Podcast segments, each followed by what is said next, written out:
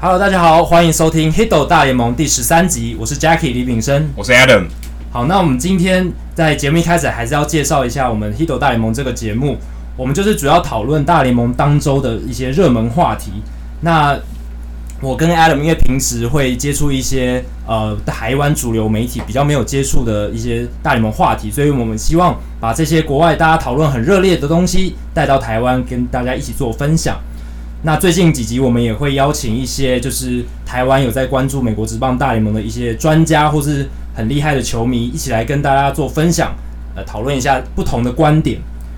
好，那如果你很喜欢我们节目的话，欢迎就是到 FB 搜寻。Hito 大联盟讨论区就可以加入我们的社团，跟我们一起做交流跟讨论。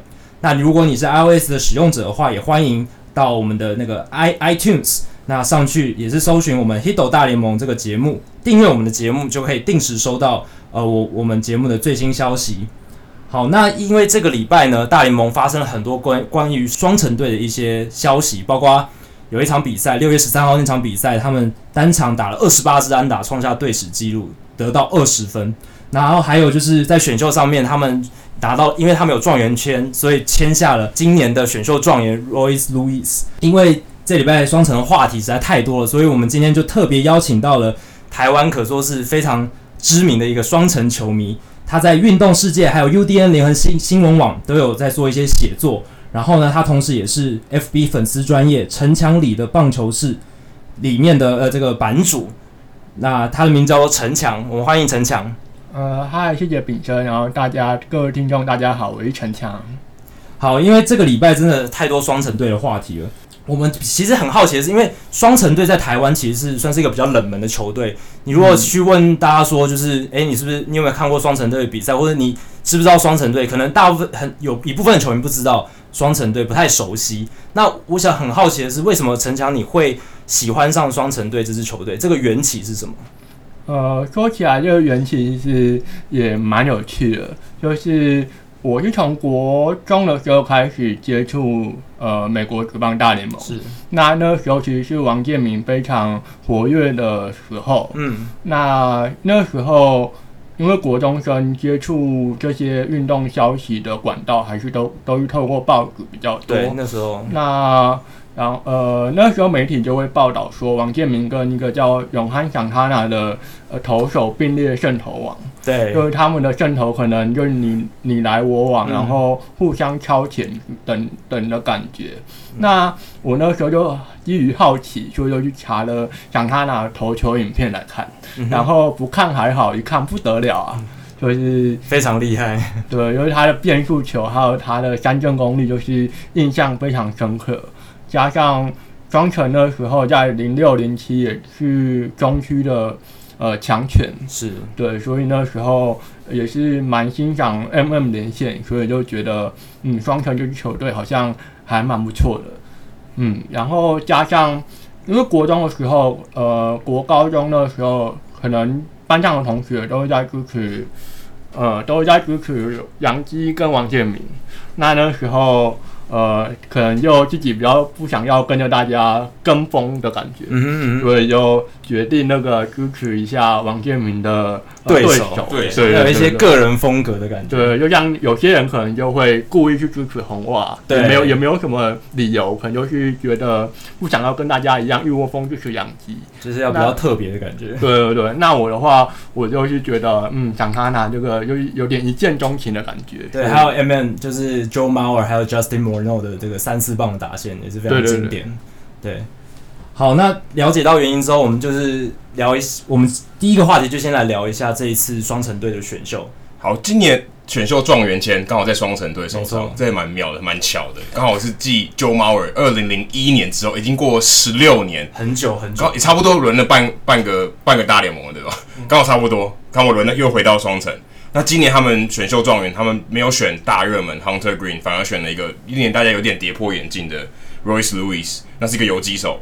可是大家在这个之前讨论度最高的是 Greene，因为他是可以说是二刀流，然后球速又特别快，美国版大谷翔平可以这么说。可是他他但是他比较年轻啦，跟大谷翔平比起来，大谷翔平可能完比较完完全成熟一点。可是 Lewis 大家对他可能不是很了解。那我们好奇说，以一个双城的球迷，或是你对双城队这么了解，他们在选秀这上面的策略，为什么他们会选路易斯？或是路易斯是一个怎么样的球员？因为他刚好也今天签约了，今天刚好他创下大联盟史上高中生签约金最高。不过这未来一定会越来越高，因为这其实是跟物价对，跟市场跟物价有关的，所以他签下六百七十二万美金的合约，这是合约，且只是签约金额哦，就是非常高的，就是以过往高中生的金额是最高的。他他为什么值得这个价钱？我想双城队一定有评估过啊。这个因为现在这种数据越来越发达，大家对于这些球探的报告越来越资料收集越来越多，基本上误判的几率越来越低了，嗯、所以他们一定有他们的理由。那陈强你怎么看？他们为什么会选路易斯？因为其实去年双城输的非常的输了一屁股。那所以换来这个状元签也是非常等了很久，可因为就像刚刚说的，等了十六年。那所以我自己也是蛮期待这次的选秀。那我在选秀前有看一个资料，有跟一些朋友聊。是。那那时候其实我们都觉得应该会选 McKay。嗯，对，反而热门，对，对，他也是热门之一，反而不是 Hunter Greene，因为其实，在五月底左右，由于双城的外电就有一些嗯消息指出，双城会跳过 Greene。哦，怎么说？因为我觉得他们会跳过 Greene 的理由是，因为高中投手其实风险还蛮高的，对，加上他球速快，可是。如果只有靠火球是无法压住大联盟等级的打者，对。那而且他的变化球还有一般还需要磨练的空间。是。那呃，所以那时候一些分析觉得 McKay 可能是比较好的选择。他是大学的投手。对，他是大学投手，而且好像呃，据说是近年来的大学投手仅次于呃 David Price。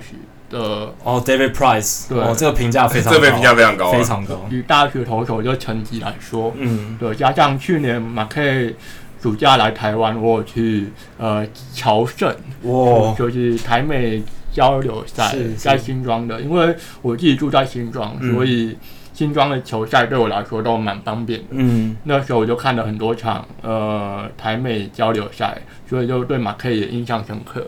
那呃，选秀当天是早上七点的时候，嗯、台湾时间早上七点。是。那我前一天晚上又特别稍微比平常早睡了一点点，嗯、想说可以早起呃欣赏签下 McKay 的历史性画面。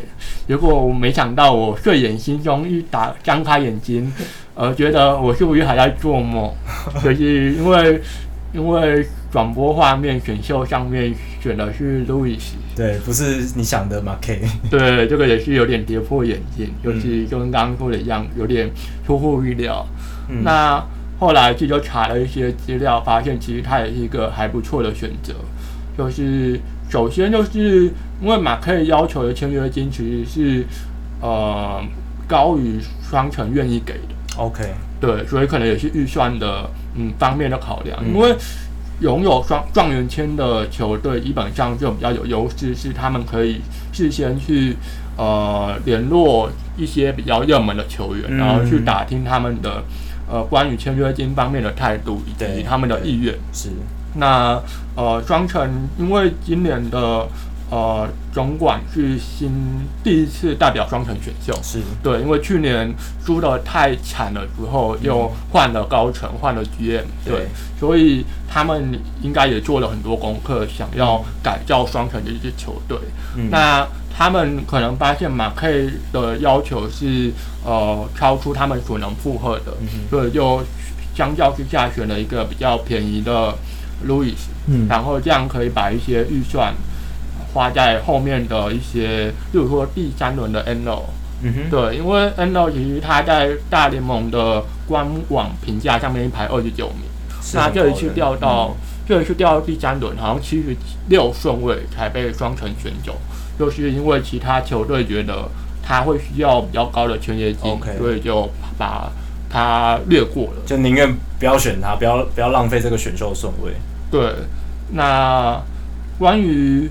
呃，路易斯就是很多呃球探报告都是着重在他的速度是很呃出众的，很出色的。对，因为在球探报告上面是给七十分的高分。哦，那是非常高的。球探报告从二十分到八十，八十分，八十分是满分，七十分算是非常非常顶尖的一个成绩。对，对，那除了速度之外，还有什么其他比较令人印象深刻的部分吗？就是除了速度之外，就是他的嗯很多描述都是描述他的个人特质，嗯、就是他的个性。哦，这也很重要。对，因为呃棒球的休息室的气氛以及团队的呃你化学效应，对，对化学效应是可以帮助一支球队从呃可能后段班的可以把它改变到。呃，可以冲击季后赛的这种水准。那路易斯他其实就是一个个性就是满分的球员，然后他很有企图心，想要变强，然后他也非常有热情，以及他的领导能力。关于还有他的想要变强的一个呃企图，都很好。就是、对对，嗯、就是很多人都赞不绝口。然后有一个比较有趣的，就是他的老爸，就是曾经有。就是有一篇外电说，他的老爸对记者说，那个他小时候说出来的第一个字就是 “ball”，所以球对，就是可能像，可能像台湾人可能会抓周什么之类的。那那个就是他老爸也是有说，他好像就天生又是打球的，打球的料。嗯，所以他有印象，他的儿子说出来的第一句话就是 “ball”，就是很小很小就已经对棒球就是充满。热情之类的这种感觉，天赋，嗯，然后因为游击手跟，因为他的守卫是游击手跟中外野手，所以他的速度也可以帮他很多，就是可以 cover 很大的范围这样子。也有人说他的模板像 Ian Desmond，就是有人说他的模板未来可能像 Ian Desmond 一样，嗯、就是他有一点长打火力，然后可以守游击。那你觉得他的真正的模板，你自己期待他是怎么样的模板？对，你们期待他未来会长成什么样子？如果说是期待的话，当然就是把期待放的高一点，会比较呃梦幻。我自己是有听他说，他觉得自己中外野当中外野手的话，模板是 Dexter Fowler，然后当游击手，他效法的对象是 Carlos Correa。对对，不知道你觉得他会变成什么样子？我觉得我还蛮希望他变成 Correa 这种。对，因为呃，其实双城在二零一二年其实有机会选到 Correa，就是 Correa，嗯，对，那时候是太空人状元签，然后呃双城榜眼，然后太空人选了 Correa，然后双城又选了 Buxton，Buxton，对。对对，当然 Buxton 也是不错，但是跟 Correa 比起来呢，就是呃差距就还蛮明显的，因为。科伊啊他是一个可以带领球队的，他也跟路易斯蛮像，就是都很正向，然后能领导能力都很不错。嗯，那所以呃，路易斯如果他的个人的特质可以完全发挥淋漓尽致，加上打击如果有所突破，然后长打有进步，应该是有机会期待变成科伊啊。我们接下来聊完就是选秀的部分之后，那接下来就来聊一下。呃，双城本季的表现，双城本季的表现其实还算非常不错，就是呃超乎季前的预期。因为季前预期，大家可能觉得美联中区就是印第安人独占鳌头嘛，独领风骚。但是打到现在，双城队战绩其实非常不错。在在今天以前，双城队还是领先的。对，那今天我们是星期天录音嘛？对，今天因为二连战。被打两败，所以他现在掉下来落后一场。对，但其实战绩还是很不错，还是很不错，就还是在五成以上，还是五三十四胜三十二败，算是相当不错，有点出乎大家意料之外。你怎么看？为什么会这么惊奇？因为其实他的各项数据并不是特别好，他的失分差非常，失分还比得分多，对，多了四十几分。防御率团队防御率四点九七，大联盟排名倒数第二名，这算 非常不理想，非常不理想。那样说，到底是怎么回事？对，怎么样打就是。账面数据这么差，但是战绩却是逆向的成长。你觉得这个问题点，这个到底是怎么一些化学效应的，对就像就像刚才讲，路易斯他可以带来化学效应，搞不好其实双城队有一些特别的化学效应，有可能，对啊，数据上显示不出来的。所以陈强，根据你的观察，你觉得为什么会出现这样的情况？呃，我觉得关于得分。得失分差，其实我之前没有做功课，所以我刚才跟两位聊天才聊到，哎、欸，才发现原来我们的得失分差这么糟糕。对，就是如果说到化学效应的话，我觉得米高加诺算是一个、嗯、呃开球队开心果。哦，对，就是我觉得他跟巴嘎斯就是两个，就还在球队里面还算。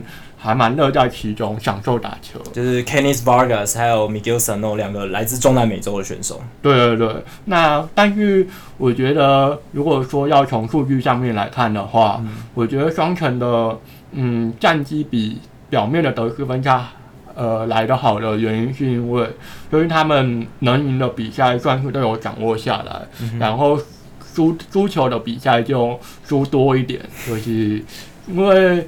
因为得得失分差比较糟糕的原因，是因为今年有十场就是单场失分超过十分的比赛，那那些比赛都输了差不多十十来分，对，就是惨败的状况。就是只要一输就是狂泻几十分，对，就一泻千里。包括之前有一场对太空人，就是二兵想他那先发，然后退场之后还是领先个六分的状况，结果牛棚就单局喷了十一分。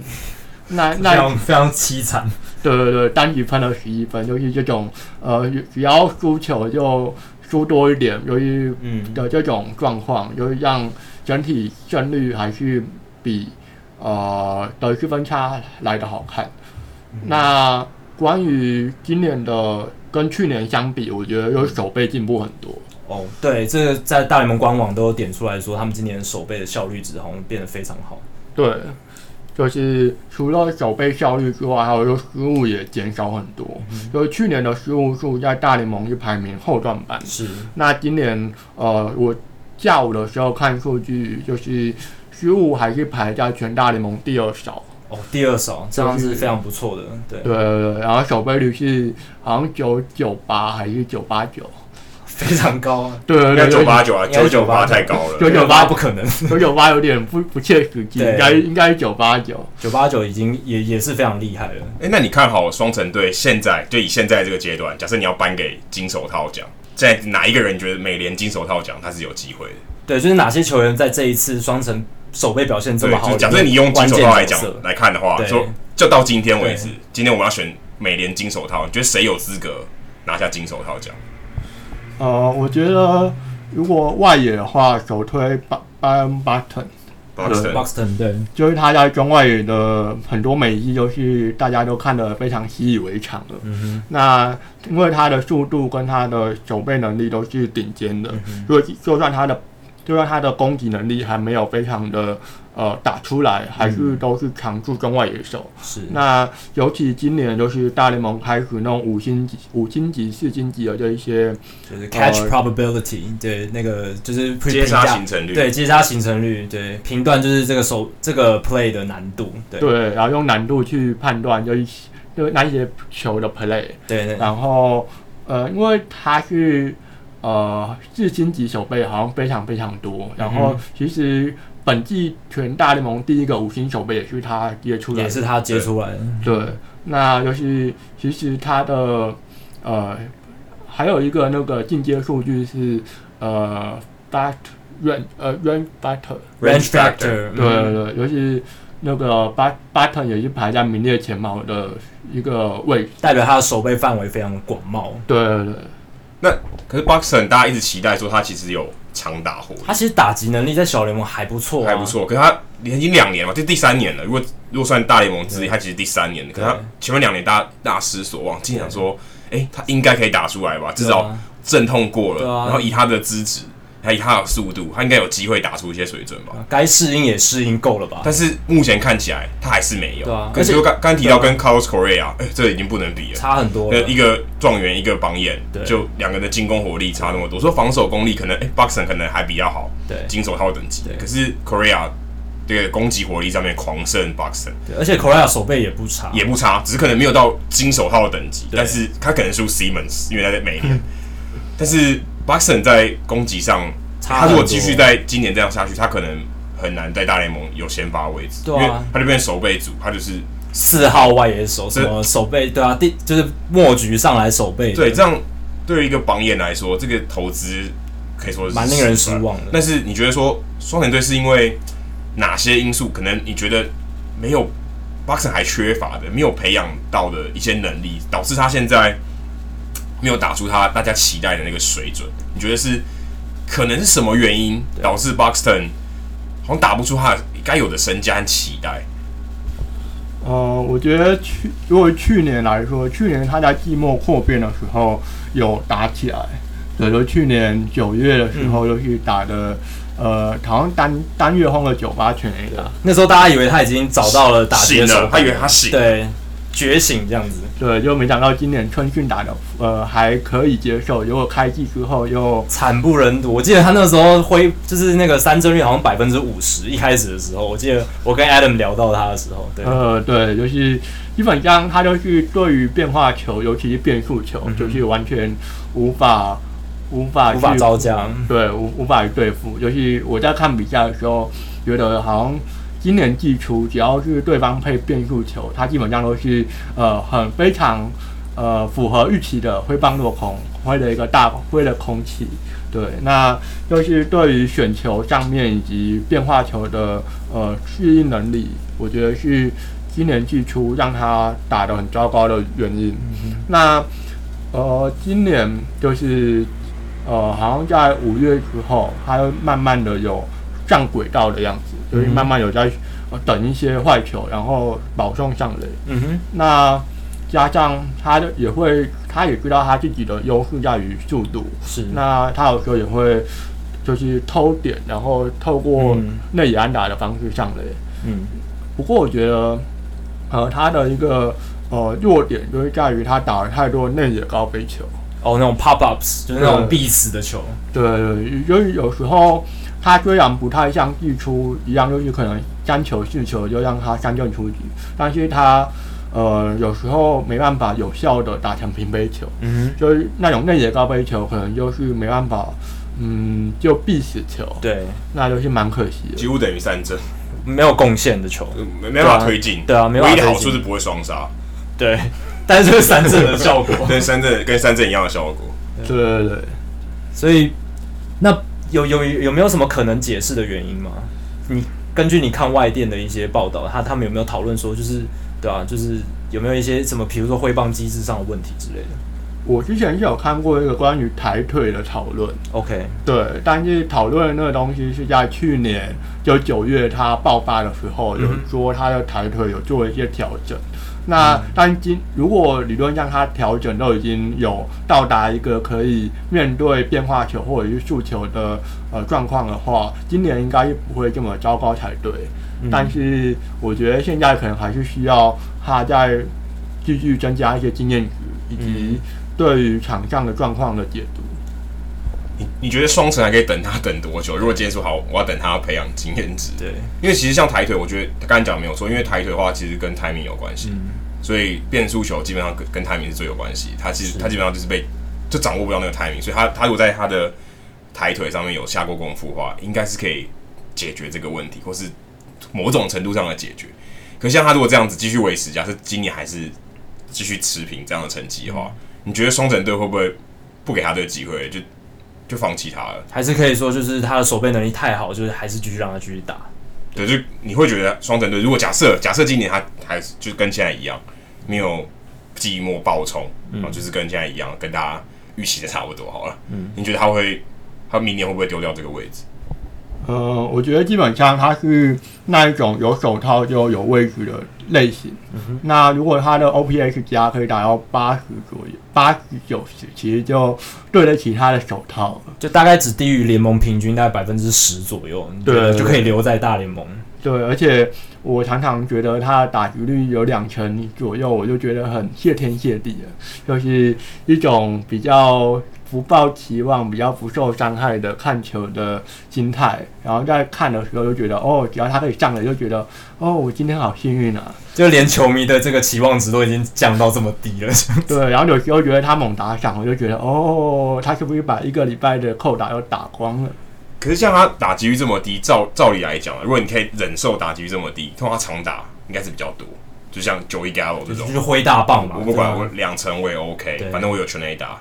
可是。可是巴神没有哎、欸，对啊，巴神长打很少，很不理想，很不理想，时有状况好有，状况好就没有，嗯、那这样还能忍受啊？就是说，如果像他跟 Kevin Kiermaier 好，假设都我们用手背，假设等级差不多，Kiermaier 打击至少比较好吧？对，好非常多，好，虽然他也不是真的明星级的打击表现，但至少堪用嘛，就是可以，至少算是一个不错的。啊、而且光芒愿意把它排在，有时候摆在前前段棒次，前段棒次，代表他的上垒能力算是还不错。对，可是如果像 Kevin Kiermaier，你会你会觉得，如果他长成像现在的哦，现在他受伤了，现在的 Kevin、Kiermaier 的话，这个是你可以接受的吗？呃，如果可以变成他那个样子，我完全是可以接受的。就是呃，当然对。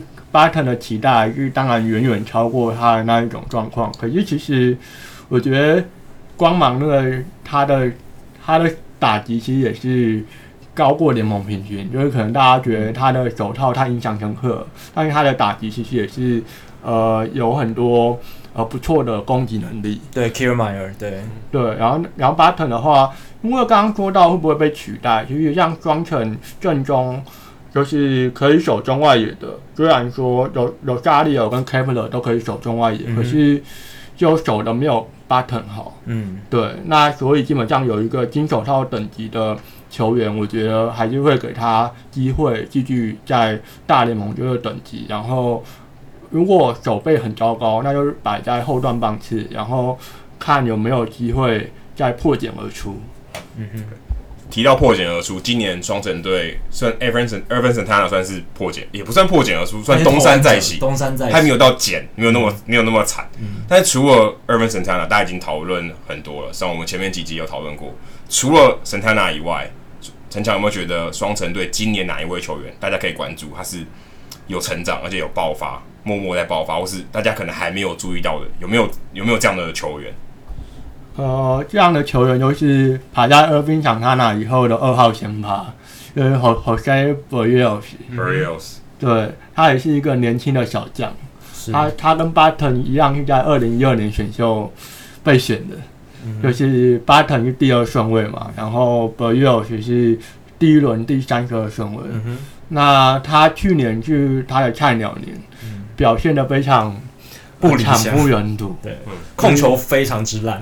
他因为去年那个样子真的是有点让人家觉得很意外，就意想不到。因为他在小联盟最被看好的 tool 就是 control，嗯哼，就是他的控球，就是基本上不太会出现保送连发或者是找不到准心的这种状况。嗯嗯、但是去年 Berrios 就是上来，如果不是红中被打，就是保送上垒，嗯，所以导致他去年的防御率是破表了八点零二。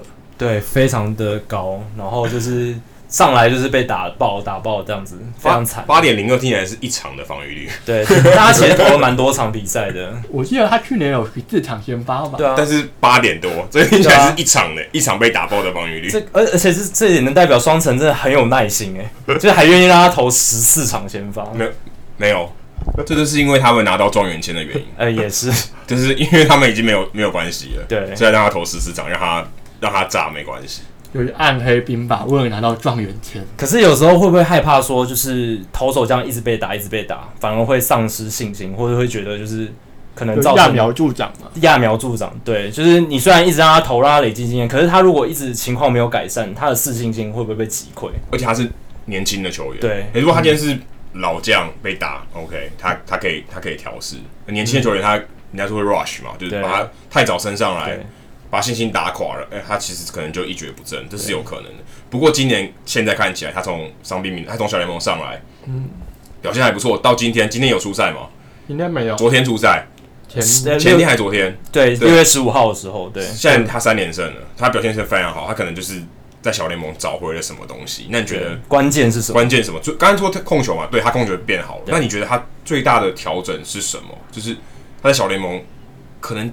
经过什么改造，对是他找回什么信心，导致他现在可以有一个不错的开今年开机的成绩。对，呃，说到刚刚揠苗助长这个，就是双城如果要对 Berrios 是揠苗助长，就是在二零一五年季末就会把他拉上来了，因为二零一五年双城其实是有机会拼外卡的。就是跟太空人拼外卡，那那时候就有呃有人希望双城拉 Berrios 上来，因为二零一五年他在小联盟有丢的非常好，那、那那时候感觉就是高层就是不想要呃揠苗助长，所以就二零一五年就没有拉他上来，而是等到二零一六。那去年的这种情况，嗯，之所以让他继续丢，就是累一样累积一些经验。嗯，嗯，那在休赛季的时候，也是有外电就是分析他为什么会被打爆。嗯，那就是有一说是说，呃，有一说指出他的准备动作，嗯、就跟握球呢会被打者观察得出他要投什么球。哦，那如果说这个是。被对方打者掌握到的话，就是一个蛮不利的因素，打者就很好预期了。对，所以就变成很多球可能就无法呃引诱出棒，嗯、或者是会被呃猫的大老远。被锁定到，然后直接被攻击。对，那基本上他们大联盟打者其实其实不怕速球，对，只要你要来速球，他等啊，他只要猜得到是速球，他就就怕你速球跟对。变化球交替运用，他不好掌握。其实他知道你要来投速球，他其实很好掌握。Chapman 连发速球你还是打得到，对，只是说他是因为太过强，太过速度太快了，可能打不到。不然其实一正常一百迈的球还是被可以被打得到的。但如果你知道他要来速球，其实是可以锁定。所以 Berrios 有可能是因为这样子，就是他他的速球被锁定，他速球很快嘛，嗯，然后滑雪特别犀利。可是他是不是因为就这样子，大家知道说哦，你要投速球了，好，我就掌握住了，花球放掉，我不打，导致他被挨打成这么惨，嗯。所所以他在休赛季的时候就有调整自己的动作，嗯、然后呃参加经典赛，由于他有代表波多黎各打二零一七经典赛，因为他自己有表示说在呃就是在过呃比赛过程当中，他也发现了很多呃以前没有注意到的东西，然后自己也在不管是身心灵的强度都有所成长。嗯，那虽然说因为参加经典赛让他没办法留在开季名单，嗯，但是他也在。小联盟都都投了好几场的优局先发，嗯、跟表现都完全载至三 A 打折。Okay, 那他这一次再上来，第一场就是对印第安人，如果没记错的话，就是丢的非常的出出色。嗯、那他的那颗滑曲球也是，呃，状况今年都控制的非常好，然后幅度也很犀利。有一场对洛基投了十一单场十一 K。哦，这是非常不容易的。洛基打线是众所洛基今年很好哎，洛基打者很可怕。对，众所周知就是非常厉害的打线，然后可以投成这样。所以，对，代表是真的有吸力到，就是可以引诱打者出棒。因为有人说他，有人说他像 Jose Fernandez。呃。你如果仔细去看他的那个滑曲球的影片，那个真的那个轨迹，真的跟 Fernandez 巅峰的那个滑滑曲球很像。对，我记得有一球，他对是对精英队吧，有一一球一直被重播。对，有人把它剪成 GIF 档，然后就是像重播微佛球、微浮球的。对对对对，那个变化轨迹好像好像超电电玩里面才会出现的，很不可思议的轨迹。所以你觉得他他未来有可能会像 Jose Fernandez？呃，我们不能说他等级，可是是有这种 stuff，有这种实力，有这种球威。的一号投手，他有可能是可以站上双城一号先发吗？如果假设 Santana 就年年纪也大了，可能被交易掉了。嗯，Berrios，你觉得他是有资格可以扛得起一号先发的这个实力吗？或是你会不会担心他投这么多这种比较变化幅度锐利的变化球，手臂会不会有受伤的风险？对，我觉得他的。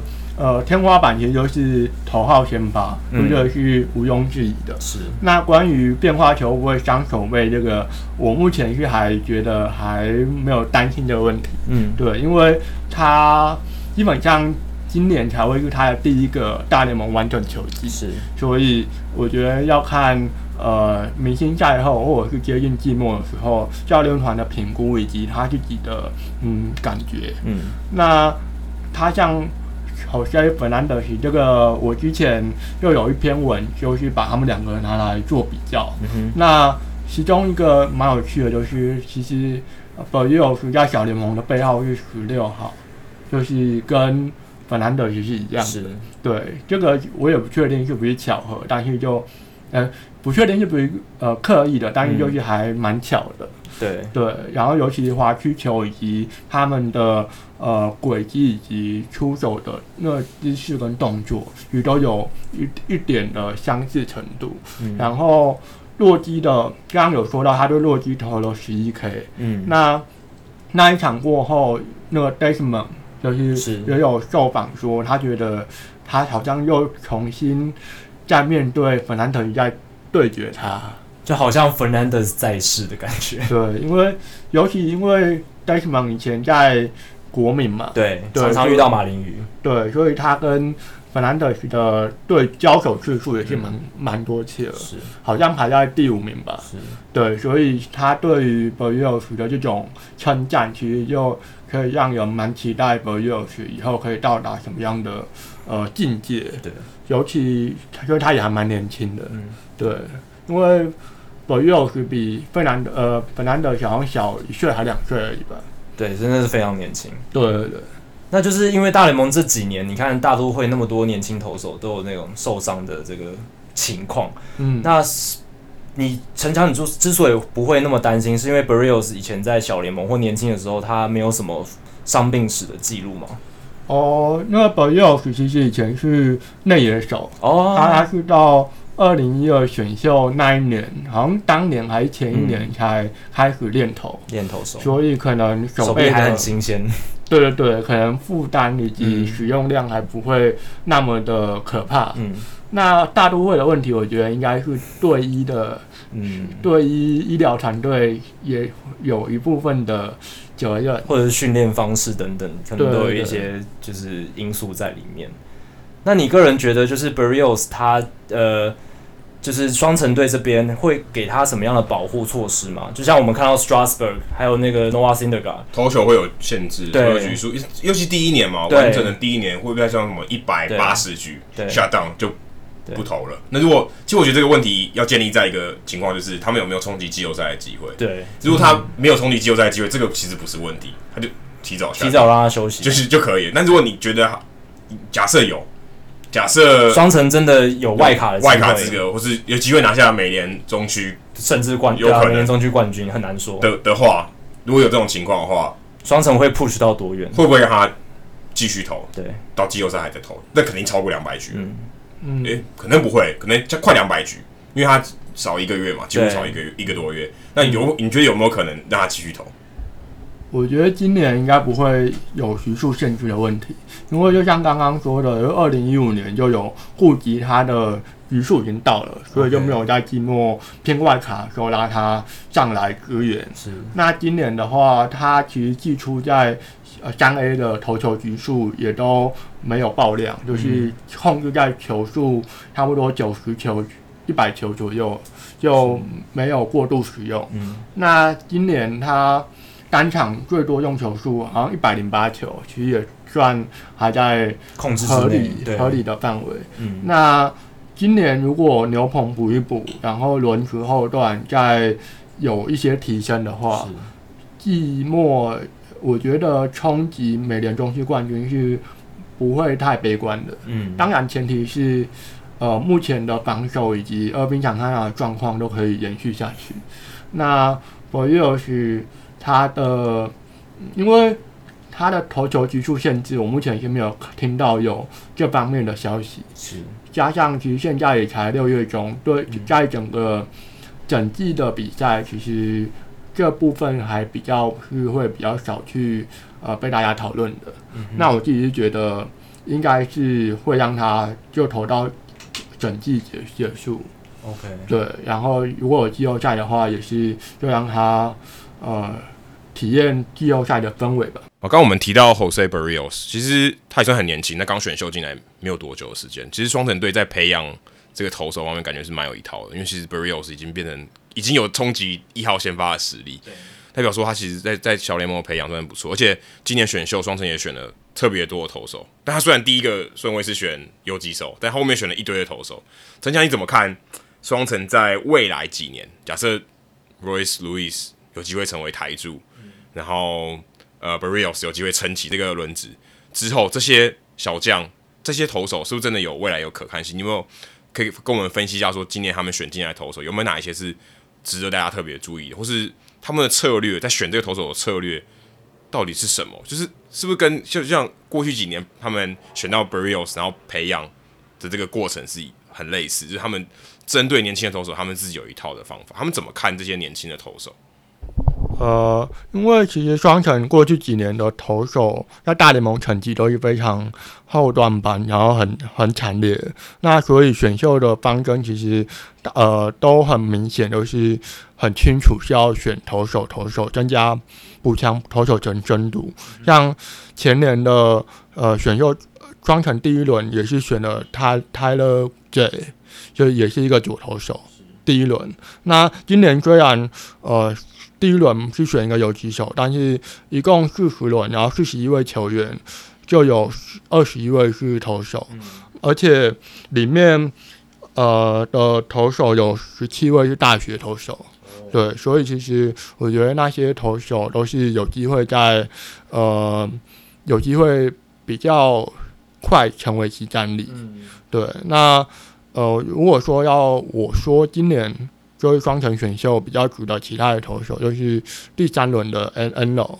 对他，因为就跟刚前面说的一样，大联盟官网把他排在蛮看好的一个位置上。那其实他的需求也是被评为很销魂的的变化幅度。所以我觉得，呃，如果投手可以在未来几年有所改善，应该可以让球队竞争力往很好很好的方向走。今天非常感谢陈强接受我们的访问。那我们也是第一次三个人哦，在同一个房间里面。之前我们都是用越洋的嘛，或是用 call out 的方式。今天第一次尝试，非常感谢陈强今天来到我们的节目。谢谢，谢谢大家。谢谢陈强，非常谢谢陈强接受我们的访问。那大家如果想要关注更多双城队的消息的话，也想听到更多关于呃陈强他发表文章的话，可以到。Facebook 搜寻城墙里的棒球室，那这就是城墙的粉丝专业，他会 po 一些呃他自己写的文章，或者是双双城队的最新消息。那大家如果想喜欢陈强的作品的话，可以多去关注他的相关消息。好，那接下来我们要进行我们本节目的招牌单元——球场单元。那今天呃，Adam 要带我们去哪一座球场？呃，上星期我们在底特律嘛，这时候往西边一点点，我们到克利夫兰。克利夫兰最近很红啊，嗯、就是两年冠军赛，NBA 跟克里夫兰印第安人都有。话题非常话题非常高，他们就隔隔一个隔一条街而已，就在球场的旁边，嗯、就是 Quick Loans Arena Arena 跟 Progress Field 都在隔壁，而两个都跟贷款有关系，两个两个名字都是冠名都跟贷款有关系，这也蛮巧合的。好，今天要介绍的是印第安人的 Progress Field，它其实以前叫 Jacob Field，它改过好多名字，嗯，然后这其实是一个蛮正常的球场，就是可以说是十三十个球场里面，它可能就排十五、十六这种。不是很受欢迎，但也还不错的球场，嗯、就是它特色没有非常多。它其实有一个很不错的特色，是它跟呃洋基球场 Yankee Stadium 有一个很像的地方。他们在中外野也有一个，就是算是纪念公园，嗯哼，它叫 Heritage Park，、嗯、就是什么遗产公园，或是遗呃那什么传奇公园，传奇对，可以这样翻 Heritage Park。你硬要翻好像不太正确。对，这里面呢，就是当然是印第安人名人堂里面的球员啊。可是里面有个很特别的哦，里面它特别。呃，表扬一个人，也不是说表扬，特别一个纪念一个人，叫 Ray Chapman。如果你对美国职棒大联盟有点熟悉，考古历史有熟悉，你你可能对 Chapman 这个名字，不是今天那个 Adonis Chapman，不是这个，嗯嗯、是大联盟史上也是唯一的在比赛中被 KO 出局的球员。他因为头部出生球，然后就是死在球场上，死亡。对，所以他是一个非常特别的人物，在棒球史上，也是因为这样子，后来慢慢有夜间比赛就强制是要。开灯，我记得刚开始的时候，他接近晚上的时候，因为那时候是没有没有球场是没有装设灯的，他现在规定说一定要装设灯才能比赛嘛。对，那时候之前黄昏的时候还是照打，所以导致他球看不太清楚，嗯，直接投过来打中脑袋就挂了。那时候防护也不是很好，那时候只戴帽子而已，对，是一般的帽子，是安全帽，那时候还没有安全帽，非常危险。所以他是一个在美国棒球历史上算是一个很。很特别的一个存在，嗯，那这在 Progressive Field 里面就有一个地方特别纪念他，都有一个特别的匾额纪念 Chapman。因为棒球防护，你只要谈到棒球防护，就一定会想到这个人。这个人对那如果你有机会去克里夫兰的话，你可以记得去找一下这个匾额，这是算是蛮特别，因为其他球场没有在纪念这件事情，嗯、在 Progressive Field 特别有纪念这件事情。嗯、另外呢，还有一个最特别的，他们虽然是球场设计里面最跟大家不一样，他们有个灯，他们有他们的灯啊，灯、嗯、柱。是像牙刷一样的，其实原本这牙刷是人家灌的啦，它原本是就是一个细长的灯，一般的灯不是细长是一片嘛，对长方形横的，对对，矩形，对矩形。可是他们是像牙刷一样，那可以想象一样，好奇怪哦，就像你放在漱口杯里面的牙刷立在那边，三总共有我记得二十几根，对啊，这样照到的地方不会不够吗？不会。可他们为什么要做这个？他们不是不是无中不是乱来的、哦，嗯、就是他这是为了要，因为大家知道中西部以前是工都工业城市，是，他想要有一项烟囱的感觉。哦，所以他有想要。怀旧复古，对，带一点这种风、嗯、风味在里面，所以在设计球场的时候有设计这个牙刷灯，所以他们不叫牙刷灯啊，是大家取的昵称，嗯、但是它看起来就像牙刷。嗯、另外还有一个在在 Progressive Field 有一个很特别，大家知道退休背号嘛？退休背号可能就是一到九十九号随便选一个，然后还有一个四十二号嘛。对。但是这个球场有一个特别，它有有三位数的退休背号，但实际上它不是退休背号啦，它是四百五十六。是什么意思？是印第安人他们连续完售。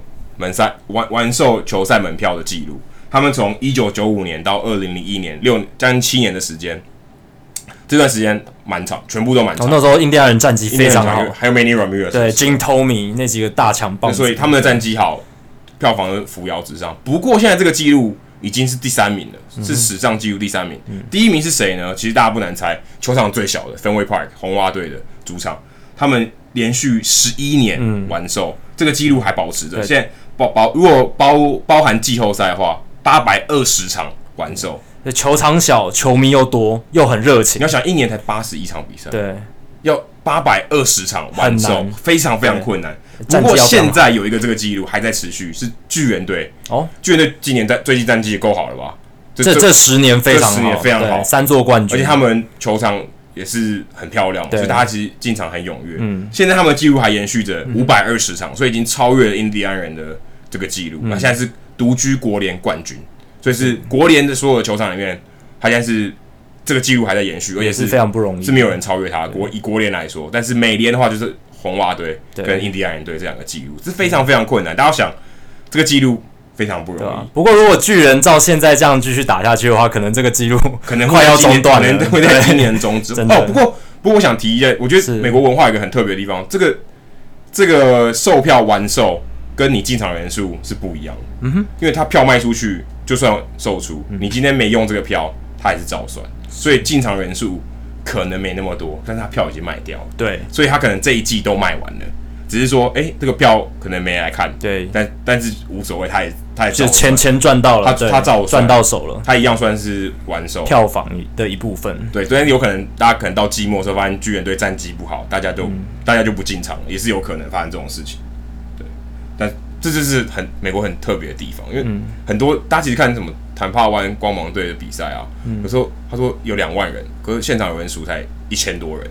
就你想说，对啊，就是那个纯品刚刚球场，每次看起来都很空，百分之九十五人去哪里？对啊，你想说大家到底都去哪里？可是事实上他们是把那个人数算进去，但是 OK，可能因为战绩不好，或时间不好，或是 anyway，反正就可能他周间的比赛就没有去看，所以实际进场人数不等于票房。对，但是这件事情可以反映票房，可以反映出就是反映出的就是他战绩好，对，因为战绩好。大家愿意买票，才会有人想去买，才会买季票嘛。你就哎对、欸，明年球季也有看头，大家还去买。对，这就是一个美国文化很特别的机会。刚好我们提到印第安人队的时候，嗯、哦，我还顺便想提一下，印第安人我去看的比赛的时候，他是我第一个看到有手机票券快速通道的地方。哦，很先进哦。对，现在现在其实都可以用手机购票，只要扫那个 QR code 条码就可以进去。可是印第安人队的主场是我第一个看到有，这是赢我们第。十六个，哎、欸，第十三个主，第十十二个主场，嗯、第十三个，嗯，前面十二个都没有，嗯、都没有扫快速通道，快快速通道，你可以扫条码，可是没有一个是专属给你扫条码进去快速通道。嗯、所以如果你今天是用手机购票的话，你可以比较快进去。这其实鼓励大家不要把那个东西印，不用把票印出来，因为其实现在手手机扫条码，你如果用电子票券买，一方面对也响应环保，对，这其实也是一个最近的风潮，现在越来越少实体票，这也是。嗯。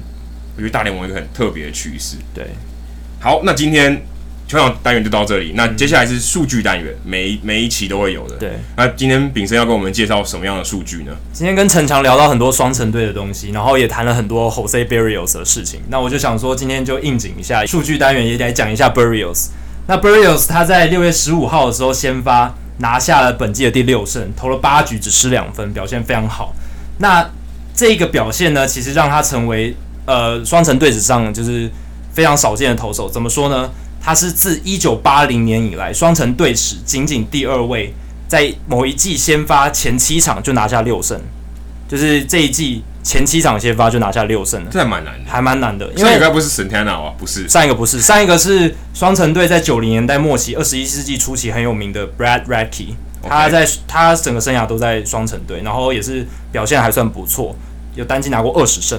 对，但是 Burials 他这么年轻就达到这个记录，其实算是相当不容易。他这是大联盟生涯的第二个球季，而且就完成队史，就是过去三十七年来仅仅第二位的这样的成就。